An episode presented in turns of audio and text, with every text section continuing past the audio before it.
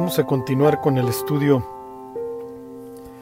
de esta iglesia de Pérgamo, que como les he venido contando es el, es el sitio es el sitio ideal para, para perderse.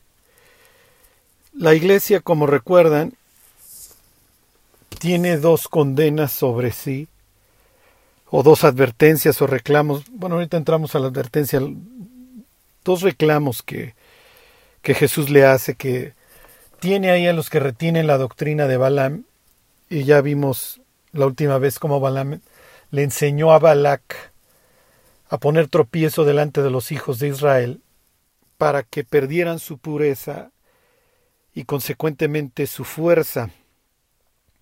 Entonces, lo que aquí nos está diciendo claramente Juan es que participar en estas cosas implica tropiezo, y eventualmente disciplina por parte de Dios y desde luego debilidad espiritual. ¿Y cuál es el, cuál es el racional de, prohibir esto de, de los ídolos, de, de comer las cosas sacrificadas a los ídolos? Les voy a leer Deuteronomio 12. Esto es muy importante para todo el el desenlace de la historia, porque Deuteronomio 12 pone los cimientos para una eventual Jerusalén y luego en el Apocalipsis Nueva Jerusalén. A los israelitas en Deuteronomio 12 se les prohíbe andar ofreciendo sus sacrificios a Dios en cualquier lado. Entonces va a haber un sitio designado para que los israelitas traigan sus ofrendas y para que tengan esta comunión con Dios. Entonces se los leo, esto es Deuteronomio 12:13. Cuídate de no ofrecer tus holocaustos en cualquier lugar que vieres. Más adelante en los libros de Reyes y en los libros de Crónicas te encuentras con que los israelitas ofrecen en los lugares altos. Esto está prohibido, esto no lo debían esto no lo debían de hacer. ¿Por qué ofrecen en lugares altos? Porque ahí vive Dios, Dios vive en la montaña. Es lo que es lo que nos enseña este piensen en el monte de Sión. Piensen que Dios vive en la montaña a los lados del norte. Ajá, de ahí cae Lucifer. Entonces, este es, esta es la idea que tienen los antiguos de subir a un monte y ahí tener un rato de comunión con su Dios la última vez veíamos esta expresión de que Balaam, para maldecir a los israelitas, sube a las alturas de Baal. Ajá, ¿se acuerdan de esta expresión de Behemoth Baal? Entonces, esto lo tienen prohibidos los, los, los, israelitas. Efectivamente, ellos van a tener su, su monte santo, ajá, van a tener eventualmente el monte de Dios, pero no se trata de que ellos anden haciendo lo que se les pegue la gana por todos lados. Entonces dice luego el 12:14, sino que en el lugar que Jehová escogiere, en una de tus tribus, ahí ofrecerás tus holocaustos y hallarás todo lo que yo te mando. ¿Ok? Esto eventualmente se va a traducir en Silo. ¿Se acuerdan que ahí hace los sorteos para la repartición de la tierra prometida a Josué con Eleazar, etcétera? Entonces en Silo es donde se va a establecer el tabernáculo, este es el sitio en donde tú llevas tus ofrendas. Y un ejemplo claro sería la oración de Ana, que sube todos los años con su marido Elcana a celebrar los sacrificios. Ahí tienen, por decirlo de alguna forma, y esto es importante que lo recuerden, ahí tienen su banquete con quién, con Dios. Ahí tienen su banquete con la divinidad, ahí tienes tu banquete con tu Dios. Entonces, si alguien te, te, invitaba a comer de las cosas sacrificadas a su Dios, a lo que realmente te están invitando es a que tú comas, que tú tengas comunión con ese Dios. Y acuérdense que para los israelitas el primer mandamiento es que tú no tienes otros dioses, yo soy el que te saqué de la tierra de Egipto. Y a través de ti yo estoy extendiendo mi familia. Ahorita regreso sobre este tema. Ok. Y luego dice, en el mismo capítulo 12, el versículo 17, ni comerás en tus poblaciones el diezmo de tu grano, de tu vino o de tu aceite, ni las primicias de tus vacas, ni de tus ovejas, ni los votos que prometieres, ni las ofrendas voluntarias, ni las ofrendas elevadas de tus manos, sino que panim, ¿se acuerdan? En mi cara. Sino que delante de Jehová tu Dios las comerás en el hogar que Jehová tu Dios hubiere escogido. Tú, tu hijo, tu hija, tu siervo, tu sierva y el levita que habita en tus poblaciones. Te alegrarás, ¿dónde? Delante de Jehová, otra vez en mi cara, delante de Jehová tu Dios, de toda la obra de tus manos. ¿Ok? Entonces, la idea es que tú comes con tu Dios. Entonces, si los otros hacen cualquier cantidad de, barbaries, ofrecen a sus hijos a Moloch y ahí hacen sus celebraciones. Eso es cuestión de ellos. Pero tú eres el pueblo de Dios y tú no puedes andar ofreciendo tus, tus eh, ofrendas, etcétera, en cualquier sitio. Y la idea es que vengas con tus primicias, ¿ok? Con tus votos, etcétera. Le toca su parte al levita y al sacerdote y te toca tu parte a ti y comes con Dios y entonces te gozas, tienes una celebración. ¿Ok? ¿En qué acaba nuestra historia en capítulo 19? Si alguna vez han escuchado el Mesías de Händel, la, estrofa famosa de Aleluya, es un versículo de la Biblia, está en el capítulo 19 del Apocalipsis. Aleluya viene de dos palabras, halal, alabar, y ya, Dios, aleluya, alabado sea Dios. Dice aleluya porque el Señor nuestro Dios Todopoderoso reina. Ajá. Y luego dice, dichosos, bienaventurados los invitados, ¿a dónde? A las bodas, ajá, a la cena. Entonces Jesús constantemente hacía referencia en parábolas a su llegada y su rechazo a través de una fiesta. Un padre de familia organizó una boda y mandó las invitaciones y vinieron los rechazos más ridículos. ¿Se acuerdan? He comprado una yunta de bueyes y tengo que irla a ver. ¿Cómo vas a comprar una flotilla de tractores sin verla? Esto es ridículo. Es que me acabo de casar y no puedo ir, pues trae a tu esposa. Es que compré un terreno y necesito irla a ver.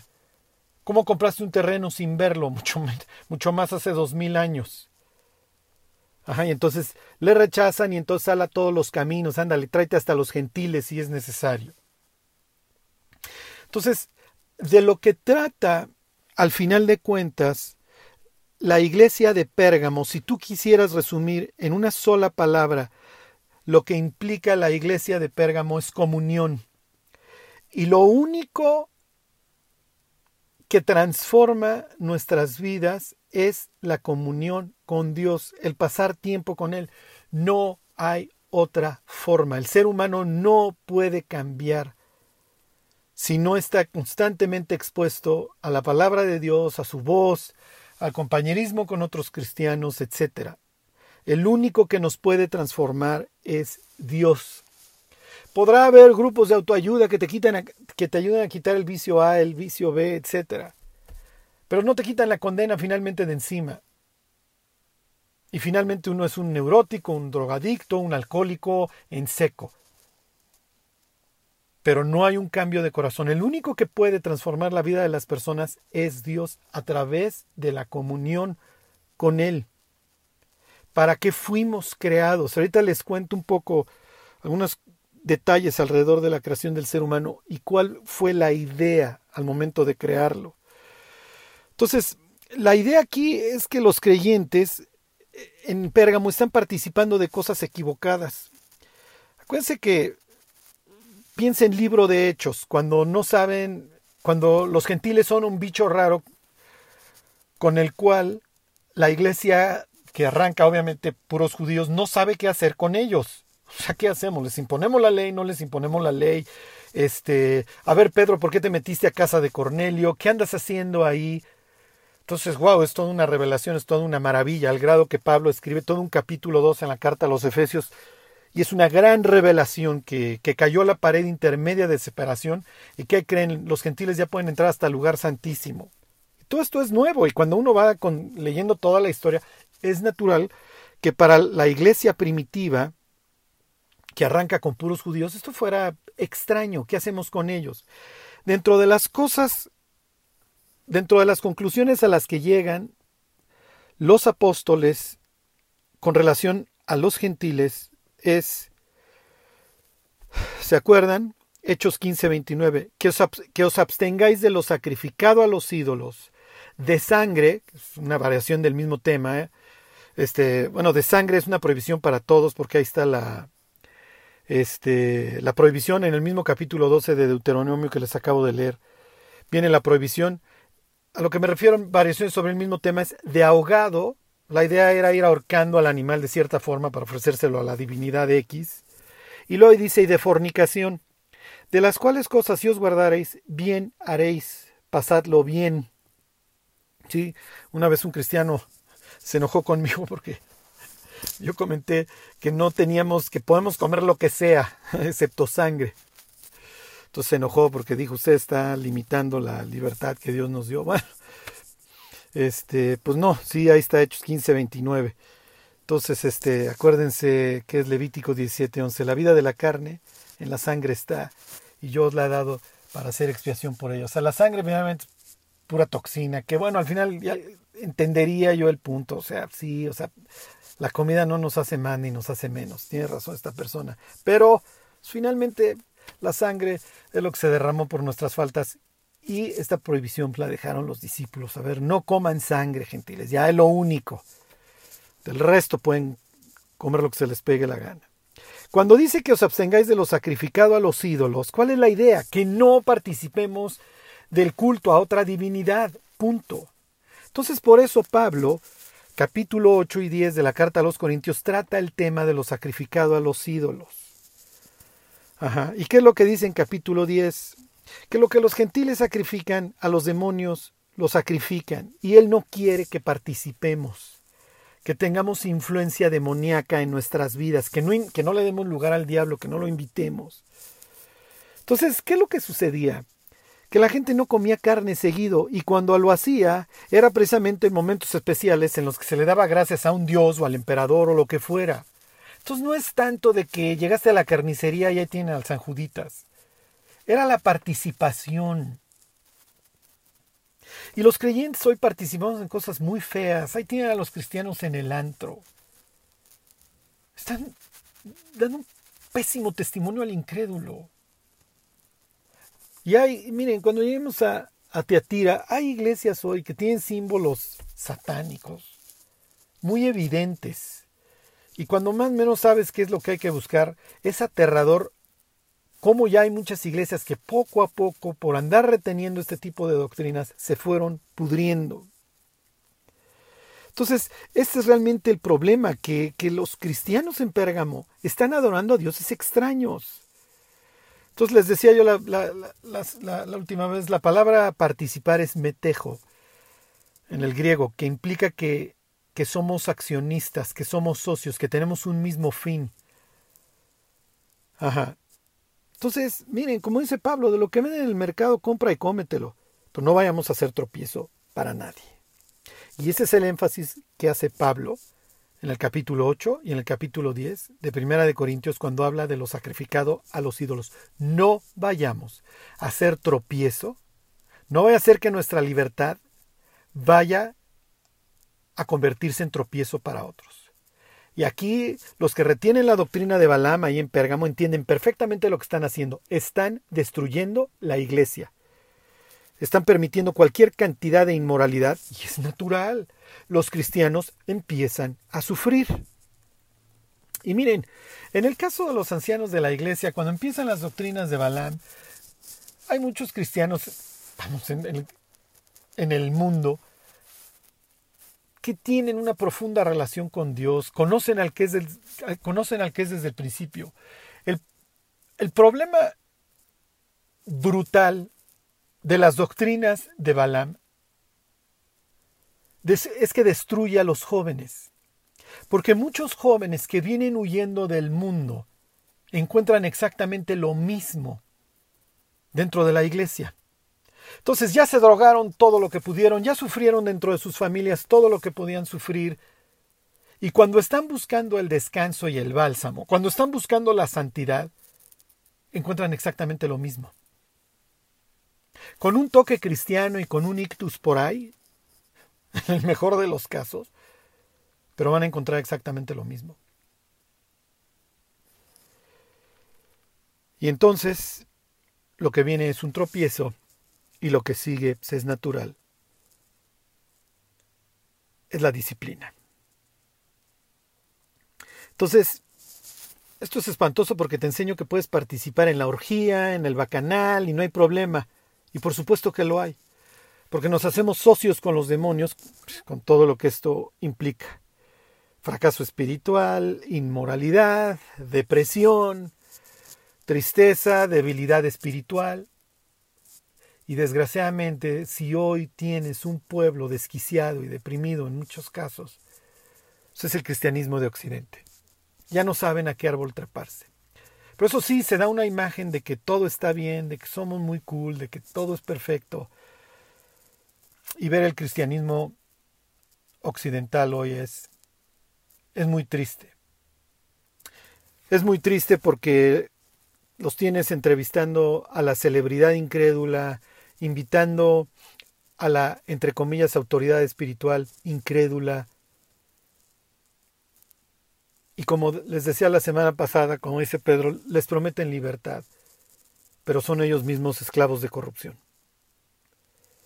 Y es un tropiezo para los que verdaderamente habían huido del error. Entonces, cuando los creyentes participan en la fornicación espiritual, en el antro, en la borrachera, pensando que no habrá problema, pues lo que implica es que se siga esto agravando y vengan las señales de los últimos tiempos pues, acelerándose cada vez más. ¿Cuáles son la apostasía y el enfriamiento espiritual? Y por haberse multiplicado la maldad, el amor de muchos se enfriarán. Y obviamente estos pecados van a largo plazo porque desgraciadamente se empiezan a consentir y se empiezan a propagar. Y para el momento en que se siente el impacto con todo su dolor, ya tienes una metástasis. Les vuelvo a leer Josué 22.7. Esto tiene muchos años de que los israelitas fornicaron ahí en Valpeor. Y les dice, ¿no ha sido bastante la maldad de peor? de la que no estamos aún limpios hasta este día, por la cual vino la mortandad en la congregación de Jehová. Ok, ¿cuál es, cuál es el remedio? El remedio es, versículo 16, ahora sí me voy a Apocalipsis 2.16, por tanto arrepiéntete, pues si no, vendré pronto a ti y pelearé contra ellos con la espada de mi boca. es exactamente el mismo contraste que les decía yo cuando les hablaba de la iglesia de Esmirna. Yo conozco tu pobreza y tu aflicción. Yo conozco los detalles de tu vida. Y les decía, para unos esto es una bendición, porque bueno, por lo menos recordar que Dios está al pendiente de mí y de que me voy a ir al cielo y de que mi vida tuvo sentido. Para unos, que Dios supiera los detalles de su vida era, algo glorioso, para otros era algo horrible. Qué horror que Dios sepa todo de mi vida. En el caso de Pérgamo, vuelves a tener una situación similar en la iglesia. Para unos, la espada. La ronfalla es la palabra. Esta es la clase de espada y a la que hace referencia. La espada grande, no, no, es la, no es la macaria la que traían los soldados. O sea, la espada, el símbolo de poder, de autoridad, para unos es una bendición. Porque para muchos creyentes de Pérgamo, el símbolo de la espada en la boca o en la mano de Cristo implica que Él es la última autoridad y que me voy a morir el día que Dios quiera. Como dice Deuteronomio, yo hiero y yo sano, y no hay quien pueda librar de mi mano. En el caso de los que están viviendo mal, la espada, la espada no es de ninguna manera causa de aliento, al contrario. Se los vuelvo a leer. Si no te arrepientes, vendré a ti pronto y pelearé contra ellos con la espada de mi boca. O sea que la palabra de Dios, lejos de ser un bálsamo y un consuelo, va a convertirse en un juicio para estas personas. ¿Por qué? Porque al final del día la iglesia es el pueblo de Dios y todo de todo lo que habla la Biblia es de Dios y su pueblo, Dios y su gente, Dios queriendo tener una familia.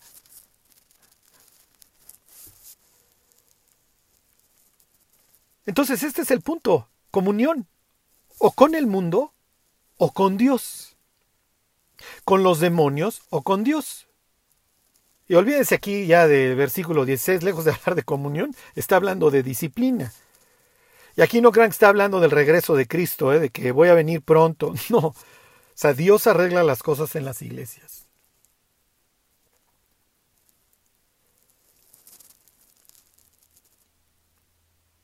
Y lo que sigue, como les había adelantado la última vez, es puro tema de comunión. Para eso fuimos creados. Versículo 17. El que tiene oído, oiga lo que el Espíritu dice a las iglesias. El que quiera. El que la cachó, la cachó. Al que venciere, misma expresión. Hasta aquí vamos igual que en, las este, dos iglesias anteriores al que venciere, y aquí vienen tres cosas. Daré a comer del maná escondido. Qué extraño que en un ambiente de comer cosas sacrificadas a los ídolos venga algo relacionado con comer. Le daré una piedrecita blanca, número dos. La palabra griega es psaifos. Era la que usaban para votar. Y número tres, en la piedrecita, un nombre nuevo, el cual ninguno conoce sino aquel que lo recibe. Ok, número uno, le voy a dar a comer del maná escondido. ¿Qué quiere decir esto? Que a diferencia del maná anterior, que llovía y todos, viviendo bien o viviendo mal, salían a recogerlo, esta vez el maná está reservado única y sencillamente para los que estén dispuestos a cenar con Dios. Tan tan. Les leo algunos versículos. Salmo 105, versículo 39. Extendió una nube por cubierta y fuego para alumbrar la noche. Pidieron e hizo venir codornices y los sació de dónde? De pan del cielo. En la cosmovisión de estos hombres, lo que sucedía es que literalmente Dios abría las ventanas del cielo Ajá, y piensen en todas aquellas ocasiones en que se habla de las ventanas del cielo o las puertas, eh, en el contexto del diluvio. Eh, traed los diezmos al alfolí y verán si no les abro las puertas, las ventanas del cielo y llueve sobre ustedes abundancia. Eh, no le creen al profeta Eliseo y dice un tipo que acaba muriendo al otro día, aunque Dios abriera las ventanas del cielo.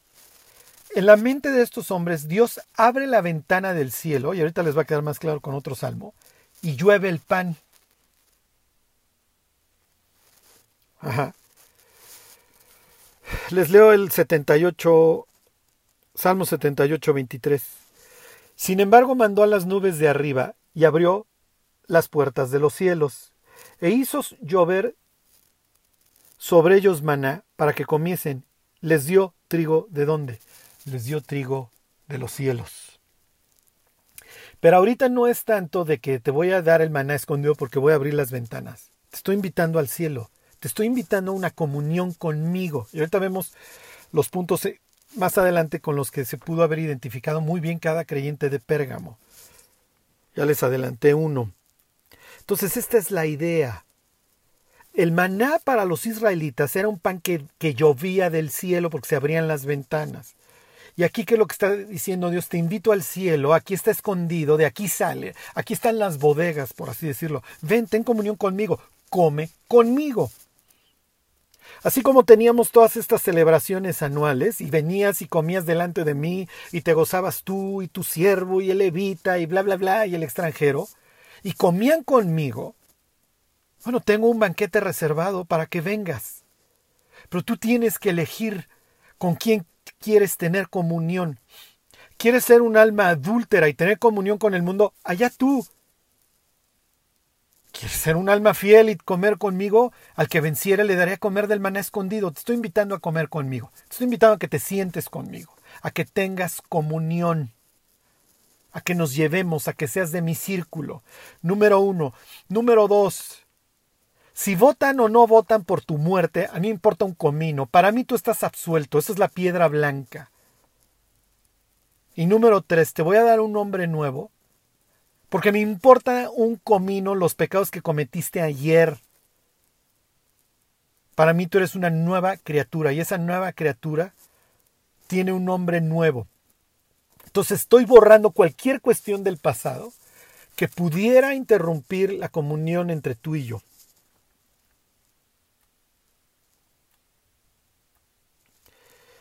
Les leo Isaías 65.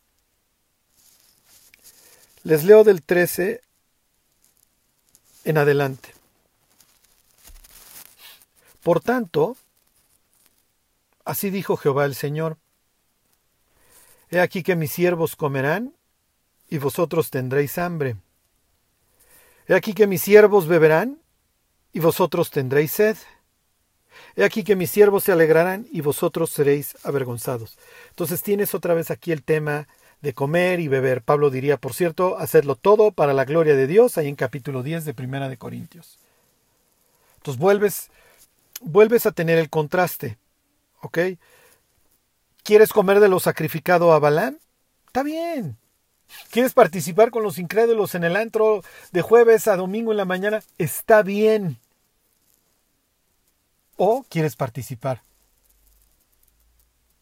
Pero no podemos beber la copa de bendición y al mismo tiempo querer tener comunión con los demonios. Eso produce un estira y afloja espantoso en la vida de los cristianos. Dice el 14, aquí mis siervos cantarán por júbilo de corazón y vosotros clamaréis por el dolor del corazón y por el quebrantamiento de espíritu aullaréis. ¿Qué es lo que está diciendo?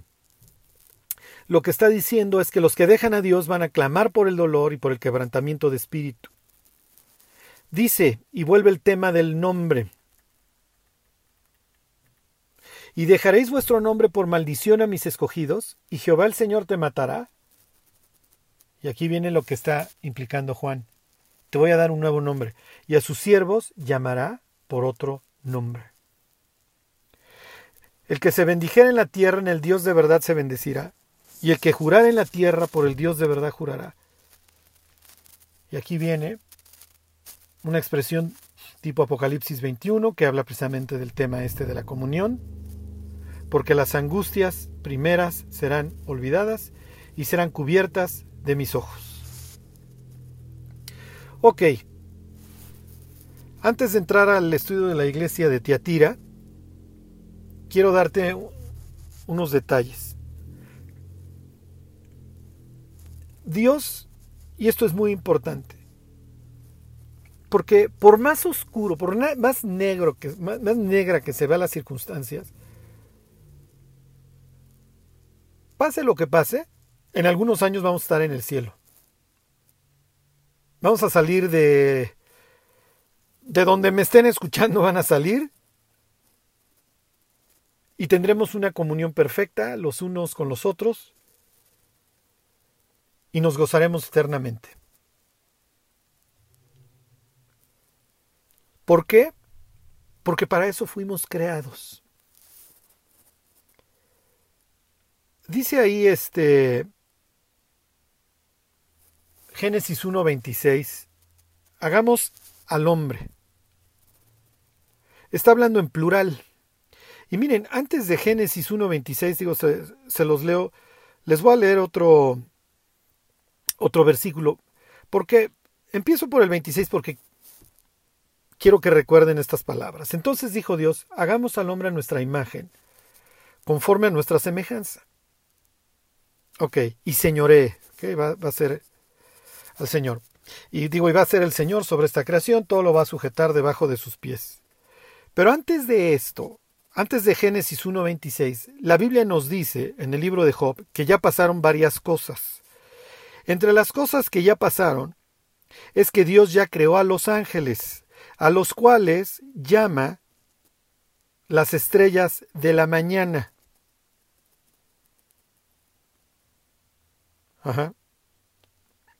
Espérenme, lo estoy, este...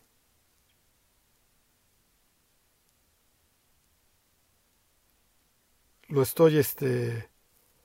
Lo estoy buscando. Entonces, lo que les quiero decir es que Dios no está en una soledad espantosa, pensando, hijo, este, ¿qué voy a hacer? Es Job este 38.7. Dios está hablando con, con Job y le, le, pregunta, les leo desde el versículo 5, a ver, desde el 4, ¿dónde estabas tú cuando yo fundaba la tierra? Que está hablando de la creación del mundo. Házmelo saber si tienes inteligencia. ¿Quién ordenó sus medidas si lo sabes? ¿O quién extendió sobre ella cordel?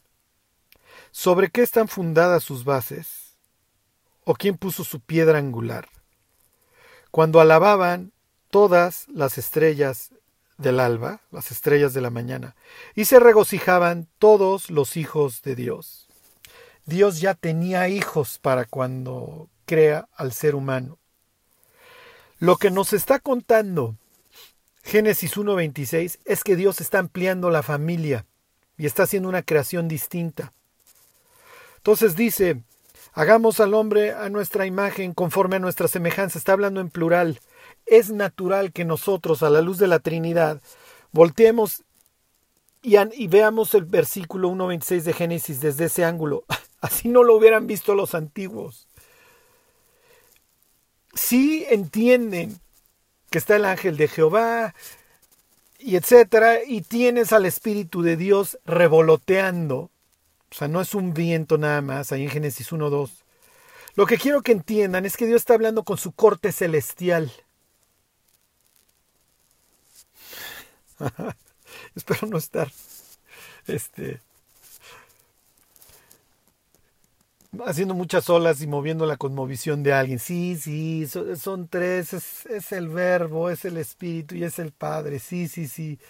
Pero aquí lo que un israelita hubiera entendido perfectamente es que está hablando con su corte celestial. Y no es que los ángeles hayan participado en la creación, porque el versículo de abajo dice, y Dios creó al hombre singular, ahí regresa al singular. Pero es, oigan, vamos a ampliar la familia. Ustedes no lo saben, pero cuando vemos Teatira les voy a leer un, poco de la agenda mundial para, para la humanidad. Parte de ella es la reducción de la población. Todos estos movimientos de, la, la, familia pequeña vive mejor y etcétera, no salen de un corazón. Y con esto no les quiero decir que salgan a tener los hijos que, que puedan, no. Lo único que quiero que vean es la agenda. Todo esto sale de una mente depravada que quiere detener el crecimiento de la humanidad. ¿Por qué? Porque el ser humano fue hecho a la imagen de Dios. Y esa imagen para el Satán es insoportable. Portamos la imagen de nuestro Creador. Desde el momento que el ser humano es concebido, Así planeó Dios ampliar su familia, fructificada y multiplicados. Tienes un portador de su imagen. La porta por el simple hecho de ser un humano. Que vaya a tener adelante entendimiento de sí mismo y etcétera, y no lo tenga a los 15 de concebido, es, es totalmente otra cosa. Portamos su imagen y hay una agenda para la destrucción del ser humano, para la destrucción de la familia, para la destrucción del hombre, para la destrucción de la mujer, etcétera, etcétera. Entonces a muchas personas hoy les aterra la idea de tener hijos, mucho más la idea de, olvídense de tener una familia grande. Pues Dios no. Bienaventurado el que llenó su aljaba de flechas, dice, porque los, los hijos son como como flechas en la aljaba. Y bienaventurado el que, el que llenó la aljaba. No va a tener broncas cuando hable con los enemigos en la puerta. Va a ser todo un clanezote. Todos se van a aparecer.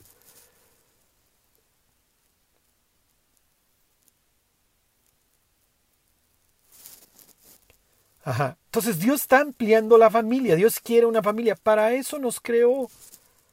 Y, uy, no es bueno que el hombre esté solo. A ver, te hago tu mujer, te hago tu esposa. Y atiéndanme aquí esto y háganme las labores sacerdotales. Y Génesis 3.8, salgo a caminar, son mis amigos, ahora el pecado entró, ya se andan escondiendo de mí, ya tienen vergüenza, ya tienen miedo. Maldigo, maldigo al Satán, maldigo la tierra, pero no te maldigo a ti. Es más, te he visto. Y Apocalipsis 13.8, que ya algún día veremos a detenimiento, dice que el Cordero fue inmolado desde el principio de la creación del mundo. No es que Dios ya, a ver, Jesús tomó la decisión de morir por nosotros y esto fallaba.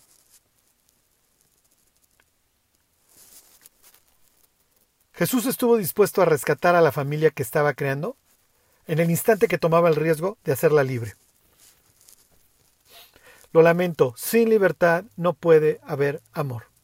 Y uno de los atributos de portar la imagen de Dios implica que eres libre, que puedes conocer el bien y el mal.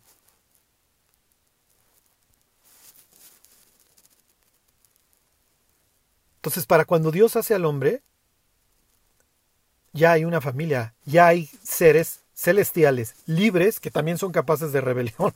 Digo,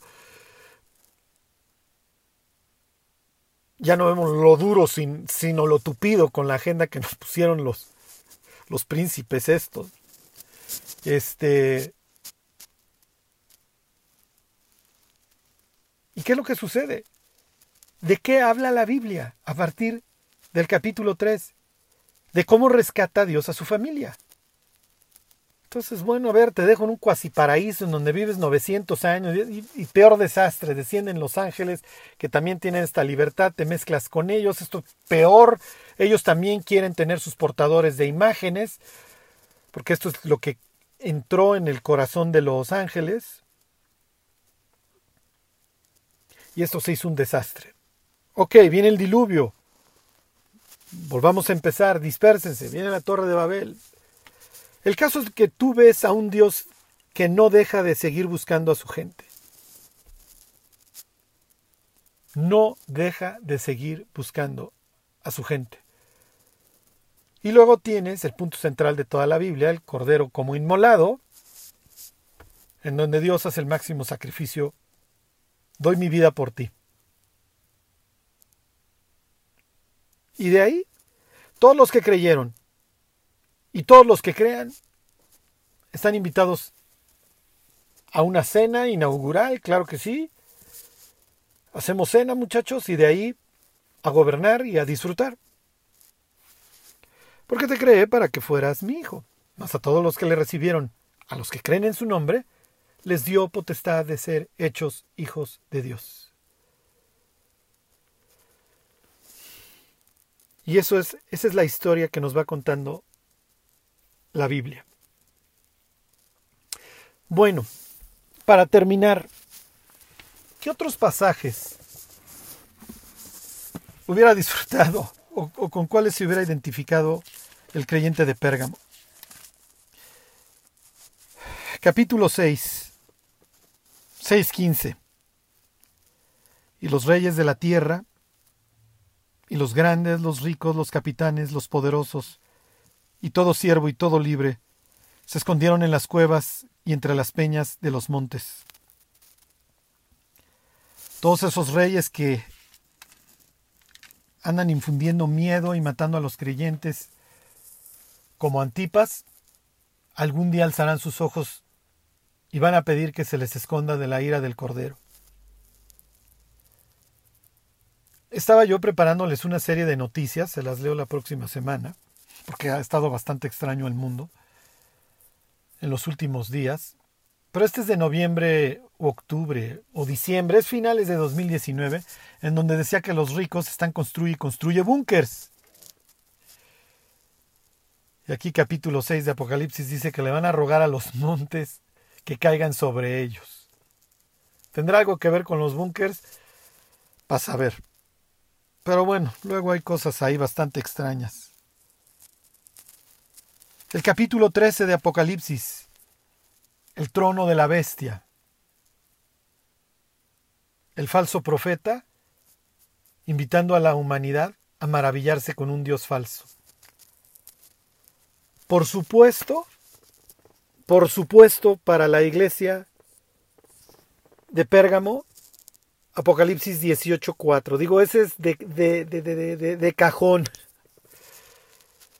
Y oí otra voz del cielo que decía, salid de ella, pueblo mío, para que no seáis partícipes de sus pecados, ni recibáis parte de sus plagas.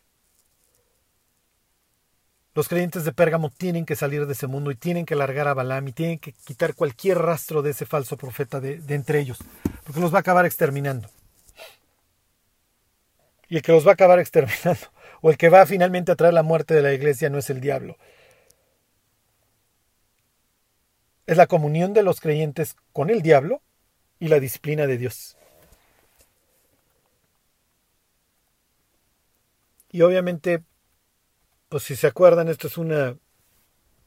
Dos veces se hace la misma expresión en la Biblia, una en Isaías y otra en Jeremías, hablando precisamente de Babilonia. Les leo Isaías 52, 11. Apartaos, apartaos, salid de ahí, no toquéis cosa inmunda, salid de en medio de ella, purificaos los que lleváis los utensilios de Jehová. Uy, uy, uy. ¿Quiénes llevan los utensilios de Jehová? Pues obviamente los levitas, ¿se acuerdan? El arca, el arca del pacto, no la puede tocar nadie más que los descendientes de Aarón. Y cuando se va a transportar el arca, los hijos de Coat. Entonces hay, una, hay un mandamiento expreso ahí en el libro de números de que los hijos de Coat no, no, no vas a permitir que muera esa tribu, porque si no, ni para adelante ni para atrás con el arca. ¿Se acuerdan que David tuvo a bien andar transportando el arca imitando a los filisteos en un carro? Sí, aprendió de los filisteos como en Pérgamo están aprendiendo del mundo. ¿Por qué no hacemos esto para atraer personas a la iglesia? ¡Ey! Suena como una gran idea. Y David, ah, mira, pues si los filisteos nos la mandaron con unas vacas, es más, hasta los becerros les pusieron cerca para ver que si era así, hagamos lo mismo, muchachos.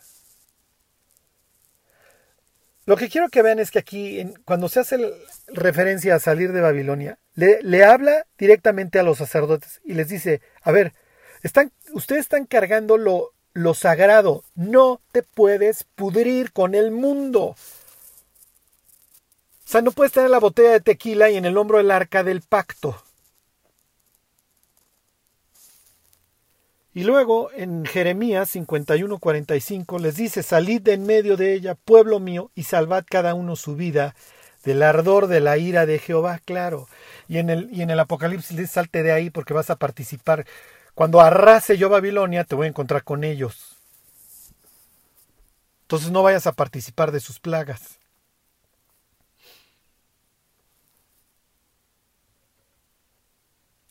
Y finalmente,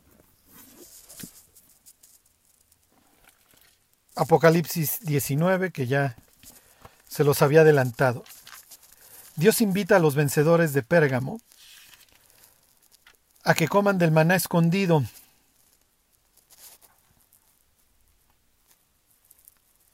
Y se los leo.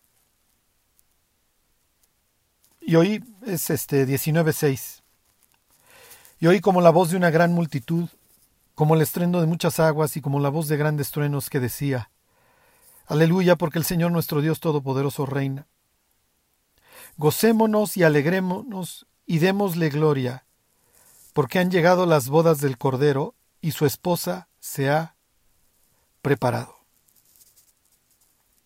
Y a ella se le ha concedido que se vista de lino fino, limpio y resplandeciente, porque el lino fino es las acciones justas de los santos. Y ahí está la referencia a que Dios conoce las obras de esta iglesia. Entonces, les hago un resumen. Si pudiéramos definir en una sola palabra la iglesia de Éfeso es ¿por qué? ¿Por qué haces lo que haces? ¿Cuándo dejaste de, recordar por qué trabajabas arduamente? En el caso de Esmirna, su paciencia, su, perseverancia. Y en el caso de Pérgamo, comunión. A eso se resume. ¿Queremos tener comunión con Balaam o queremos tener comunión con Dios? Si hoy tenemos comunión con Dios, la tendremos de la misma manera en la eternidad. Y el iniciador de este rescate y el que nos busca para tener comunión con Él es Dios. Así que básicamente nosotros está simplemente responderle. Que Dios los bendiga. Y se alegró el pueblo por haber contribuido voluntariamente, porque de todo corazón ofrecieron a Jehová. Primera de Crónicas 29.9. Si deseas ofrendar para nuestro trabajo misionero, te invitamos a que des clic en el enlace que estaremos dejando en la descripción de nuestras redes sociales. Ve y sé bendición. Gracias.